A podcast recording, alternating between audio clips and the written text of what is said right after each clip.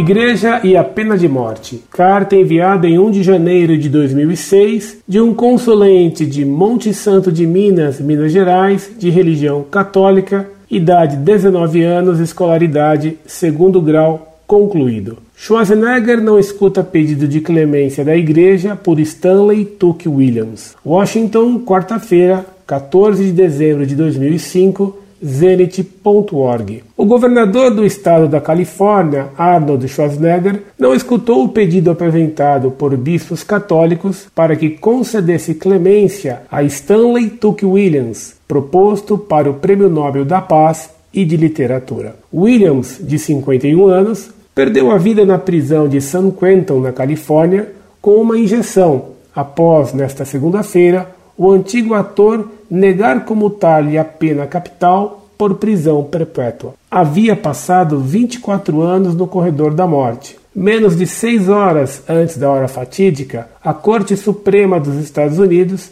havia rejeitado um recurso que poderia prorrogar seus dias. Havia pedido a clemência a Schwarzenegger, entre outros, Dom Stephen Blair, bispo de Stockton e presidente da Conferência de Bispos Católicos da Califórnia. Em um comunicado, os bispos do estado qualificam a pena de morte como um, aspas, assassinato sancionado pelo Estado. A mobilização dos prelados californianos recebeu o apoio da Conferência de Bispos Católicos dos Estados Unidos, através de uma carta enviada ao próprio Schwarzenegger por Dom Nicholas de Marville, bispo de Brooklyn. A execução foi condenada esta terça-feira pelo cardeal Renato R. Martino, presidente do Concílio Pontifício Justiça e Paz, em uma coletiva de imprensa celebrada no Vaticano para apresentar a mensagem de Bento XVI por ocasião da Jornada Mundial da Paz. Cofundador em 1971 do grupo dos Crips, declarou-se inocente dos assassinatos pelos quais foi condenado à morte. Escreveu nove livros para crianças nos quais os incita a evitar as gangues e o crime, e trabalhou para promover a não violência. Foi indicado para o Prêmio Nobel da Paz cinco vezes e uma ao de literatura. Williams, acusado do assassinato de quatro pessoas em 1976, converteu-se em um símbolo midiático da oposição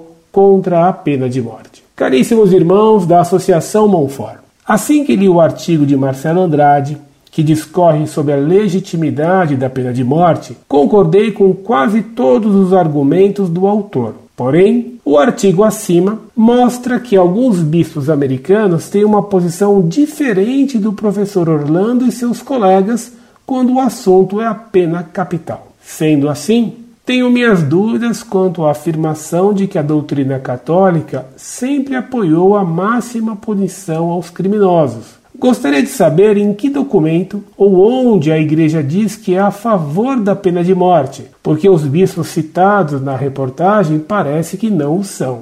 Sei que, provavelmente, quem responder a esta carta vai dizer que os bispos americanos não são a Igreja em seu todo. Sei também que, provavelmente, vocês vão usar Apocalipse, capítulo 13, versículo 10, e Mateus, capítulo 26, versículo 52, para argumentar, mas atento para o fato de que essas citações, no seu contexto, podem não ter o sentido que vocês tentam dar a elas. Aliás, devo confessar que, após ter lido o artigo de Marcelo Andrade, estava perfeitamente convencido da legitimidade da pena de morte e da posição unânime da Igreja quanto a isso. Mas depois de ler essa mensagem da Zenit, fiquei confuso de novo e espero que vocês comprovem sem citações bíblicas que podem ter vários sentidos, que a doutrina da Igreja sempre defendeu a pena capital. Que a paz de Cristo esteja com vocês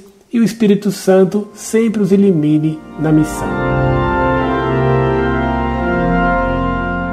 Muito prezado, salve Maria. A doutrina católica se fundamenta no que Deus revelou e na lei natural feita por Deus. Por isso, a Igreja sempre defendeu e sempre aprovou a pena de morte.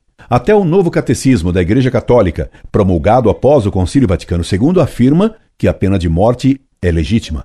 Você afirma que compreendeu nossa argumentação e nos pede que não citemos textos bíblicos, que é uma das fontes da doutrina católica.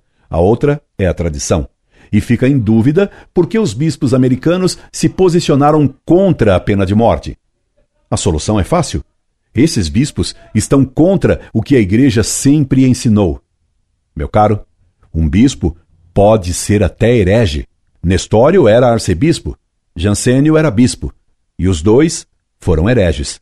Não é porque um bispo defende uma questão que ela se torna verdadeira. Um bispo pode errar. Exemplo: aqui no Brasil, Dom Tomás Balduino defende que se podem invadir terras alheias, mesmo que sejam produtivas. E ainda há pouco tempo, um bispo fez greve de fome, o que é contra a moral e a doutrina católica, e foi repreendido pelo Vaticano. Bispo não é nem infalível e nem impecável. Um forte abraço. Incorde Jesus Semper, Orlando Fedeli.